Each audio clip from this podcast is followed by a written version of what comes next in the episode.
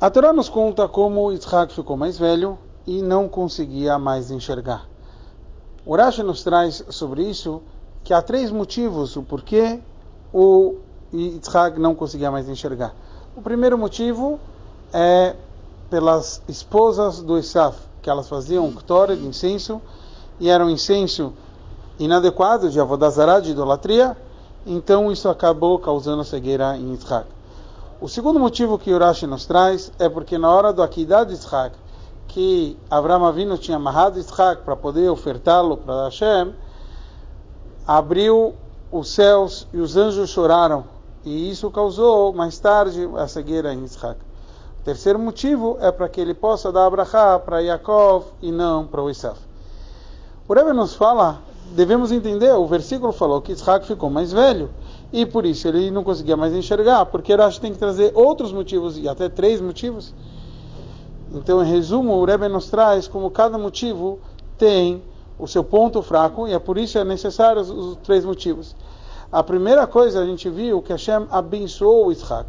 Como pode ser que Hashem abençoe Isaac e ele acaba ficando, mesmo mais velho, ficando cego? Deveria não, não deixá-lo cego.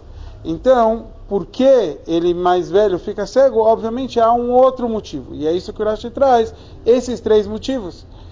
Mas e por que três? Então, porque o primeiro motivo que a gente falou era os incensos das esposas do Esá, porque justo só Isaac ficou cego. Então devemos falar que aconteceu algo em específico com Isaac. Só que esse segundo motivo, que na hora da queda de Isaac, etc., um drash, é um motivo muito longe do motivo simples. Então, existe o terceiro motivo para dar abrahá para Yaakov, mas é um motivo também fraco. Por quê? Porque a gente encontra que dar uma abrahá para Yaakov precisa fazer Isaf sofrer, é, e, desculpa, Isaac sofrer tanto. Mas aqui o Rebbe aprende algo para cada um de nós. A gente viu que um dos motivos que Rashi trouxe é para dar abrahá para Yaakov. Porque Hashem não falou claro para Yaakov que era para Isaac que era para dar abrahá para Yaakov, falando que Esav não prestava. Aqui a gente vê como Hashem faz de tudo para não falar mal de um outro Yehudi.